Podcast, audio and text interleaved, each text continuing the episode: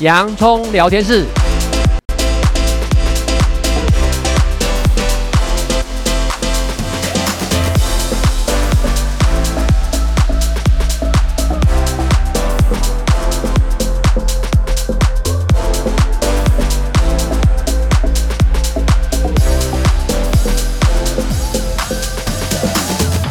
这里是洋葱聊天室，人生如洋葱，要勇敢小心的剥，不怕掉眼泪，从挑战中让生命更璀璨，陪你度过生命大小事。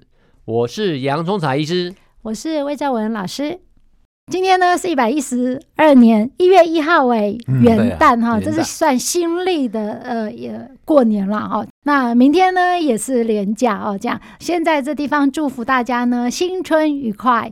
我们华人呢有两次过年，好，我们现在是先是新历的过年，想到就觉得蛮开心的啊。这样，那呃，其实呢，我们每一次讲到这些有关于节日的部分啊，这样子正好呢，如果有一些节日放什么假等等，呃，我们呢都还是希望呢跟听众朋友呢分享一些节日来的故事嘛，这样子啊，因为毕竟呢，其实以华人千年的历史哦，这些故事呢，这些累积以及前人的一些经验等等。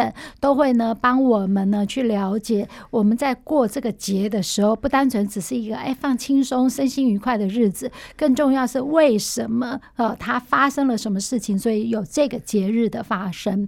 但毕竟华人他比较是崇尚是农历啦。可是我们现在过的是国历新历，所以呢，我们今天呢要跟听众朋友分享是，哎，那新历的一月一号它是怎么来的哈？那元旦呢其实是公历，就是新历的第一天。那全世界不单纯是华人，对不对？全世界呢各国呢都称一月一号是元旦，因为公历就是阳历。新历或者是西历哈，东西的西，所以元旦呢，就是呢我们的阳历西西方的一个过年。那当然呢，台湾呢也是跟着呢，也有这样子的一个呢庆祝哈，这样的一个时间。那世界上很多数的国家都把一月一号定为法定的假日。而且很多国家过年呢，就是从圣诞节开始，一直放到元旦，大概这一个礼拜的一个礼拜多的时间。西方国家比较多。西方国家哈、嗯、这样子，杨医师，你以前在美国的时候，也是这一段时间，从十二月二十五号到一月一号。对对对。这样，在更早之前的话，感恩节有没有放啊？感恩节也是有放，但是它不长。哦，不长哦，这样子。那但是有些人确实感恩节也是个家庭度假日，所以呢，有些人会提早从感恩节就开始安排假期了。嗯，我知道西方像如果以西方国家的一个习俗的话，他们可能呢，哎，圣诞节类似我们的除夕嘛，嗯，当然会过年啊，隔天会拆礼物啊等等这些。但之后呢，他们呢就开始会去到各个地方不同的地方去旅行的，蛮比较多的啊。这样，那放假的日数呢，会依照各国不同的一些民情有所不同。嗯，所以呢，我们今天呢，想要跟听众朋友来讨论一下，来分享一下为什么元旦称为元旦哈？这好像因为不单纯只是我们其实华人哦过的这个国历的新年，事实上好像如果在推算的话，大概是在几万年前的事情吧？对对对，因为呢，元旦不叫完蛋哈，元旦呢，这个更早，在魏老师讲呢。其实还蛮早的哦，在西元前五万年左右。那那时候呢，古文化里面到埃及人、啊，他们从游牧呢改为农耕。那他们当时定居在像尼罗河的两岸。那他们的农业呢收成呢，跟尼罗河是否发生洪水就有很大的关系。那古埃及人用他们的智慧啊，他们的早期的祖先呢，从长期的观察中就发现。像尼罗河泛滥的时间呢，它是有规律的。他们就把这个时间呢，每一次都记录在那竹竿上。那慢慢累积到的经验，就是说，知道两次泛滥之间大约相隔三百六十五天。哦，嗯，那同时还发现呢，当尼罗河初涨的潮头，河水初涨的时候，来到今天开罗附近的时候呢，就是开罗城，正好是太阳与天狼星。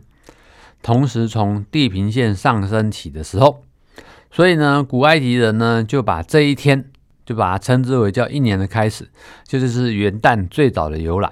哦，对，因为古埃及也是四大古国之一哦，嗯、所以原原来呢，新历的一月一号新年是跟古埃及尼罗河泛滥是有关的。对，所以三百六十五天，其实如果按照我们现在自然科学来讲，大概就是呢，月球、地球和我们太阳恒星之间运转造成的一些磁力的一些影响嘛，嗯嗯、这样子啊、哦。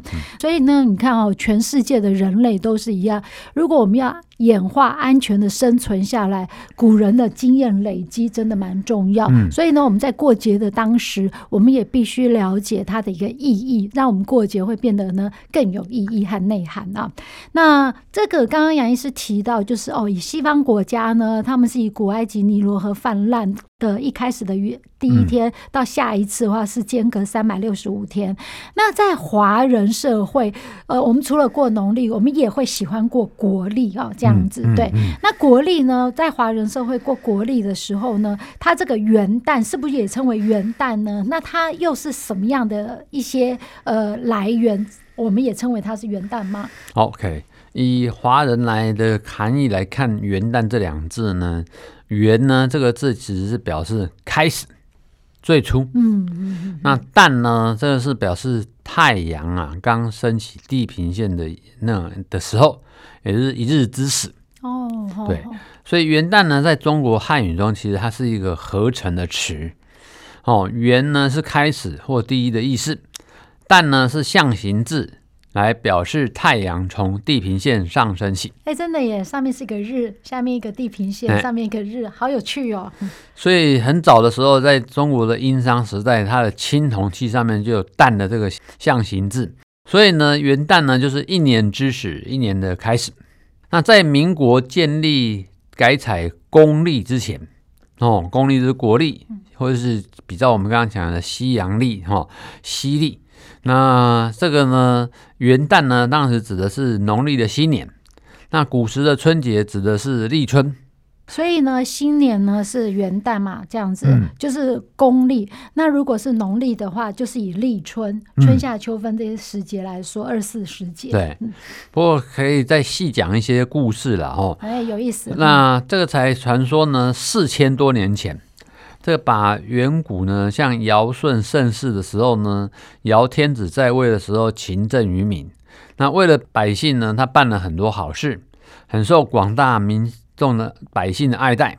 但因呢，他的才子啊无才，不太成器，他就买把天子的皇位呢传给自己的儿子。没有吗？没有传位给他，对，反而是传给了品德才能兼备的舜。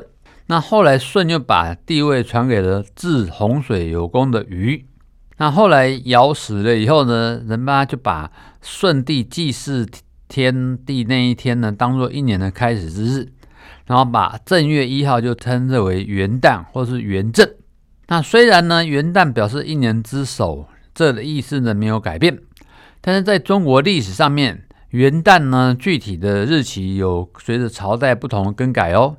比如说夏朝的时候，夏历正月初一；商朝的时候，夏历呢是十二月初一；周朝夏历的时候是十一月初一；那秦朝夏历的时候是十月初一；汉朝汉武帝下太元初呢，他们创立叫太初历，重新呢定了夏历正月一号为元旦，以后就一直沿用到辛亥革命。那中华民国成立后呢，孙中山先生为了重西历，所以便统计呢改称公历一月一号为新年的元旦。哦，原来呢，其实以在华人世界的话，我们的元旦呢，其实最早的意义是来自于呢那些什么皇帝祭祀天地的那一天。对，那当然不同的呃时代、不同的朝代，他们会有一些不同的一些祭祀时间，所以可能会有一些落差哈。嗯嗯嗯、在上一段呢，我们呢主要针对今天一月一号的元旦呢，我们呢从一开始它的缘由。原来呢是来自于万年前尼罗河古埃及时代泛滥的世界。那如果以现在自然科学来讲，那当然就是那些我们的星球之间呢互相引力造成的一些、嗯、呃洪水的一些泛滥哈这样子。那因为这样子呢，我们要生存下来，所以呢古人就有一些呢可能记录，让我们知道我们新的一天呢哦就是洪水泛滥过后新的一天呢，它就是一个一开始一年的初始。那在以华人的一个记载里面呢，那他们我们是源自于其实四千多年前啊，尧舜禹汤臣，这个不晓得现在的孩子们知不知道啊？那因为他那个时候呢，不是传子是传贤嘛，这样子对，所以呢，原来呢就是呢，呃，舜帝为了呢，就是在尧帝死后，舜帝为了祭祀天地的那一天，我们就称为那一天的开始，我们称为一年的开始，就称为元旦或元正。那当然，因为不同朝代，所以会有不同的一些皇帝祭祀的时间嘛。但最后呢，中华民国成立之后呢，孙中山先生为了和世界同步接轨啦，就顺从西历，当成我们一月一号为元旦这个时间哈。这样子其实也是对的，因为就是一个世界地球村的概念嘛。这样，那至于元旦呢，我们大概了解了它，哎，就是不同的一些历史之后呢，缘由之后，那在元旦的时候。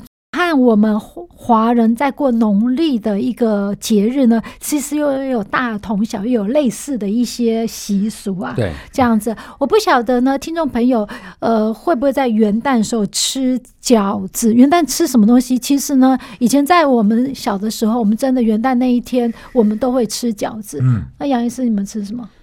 你们吃大餐，大餐那时候有大餐吗？好，这样。那为什么元旦要吃饺子？其实我觉得也蛮有意思的。那你知道这为什么大家要吃饺子啊？这样，因为其实，在大陆各省地有元旦的话，西历的一月一号，我们是习惯吃饺子，哎。好像还在饺子里面要包东西啊，是吧？哦，那饺子里面包东西，那个是农历。农历、哦、在饺子里面，以前小时候可能会包个一，那个时候还有五角嘛，这样会包个五角，啊、看谁吃到就代表啊，今年的财运特别好。但如果是新历的一月一号的话，倒没有特别包东西，可是还是会吃饺子。Okay. 好，那我们查究历史呢，好像元旦这个吃饺子呢，是兴盛于明清的时候的北方哈。到了今天呢，就变成呢很多地方呢饺子呢就是在元旦节日上面呢不可少吃的一道美食啦吼。那因为饺子它啊意含交子，交子，那交子的意思就是呢喜庆团圆、吉祥如意的美好寓意。啊，另外还有一个东西叫年糕，年糕呢其实也是一种传统美食，在元旦这一天吃年糕，意味着新的一年叫做年年高升哦。嗯，那这个真的跟华人在农历所吃的东西有一些相符合哈。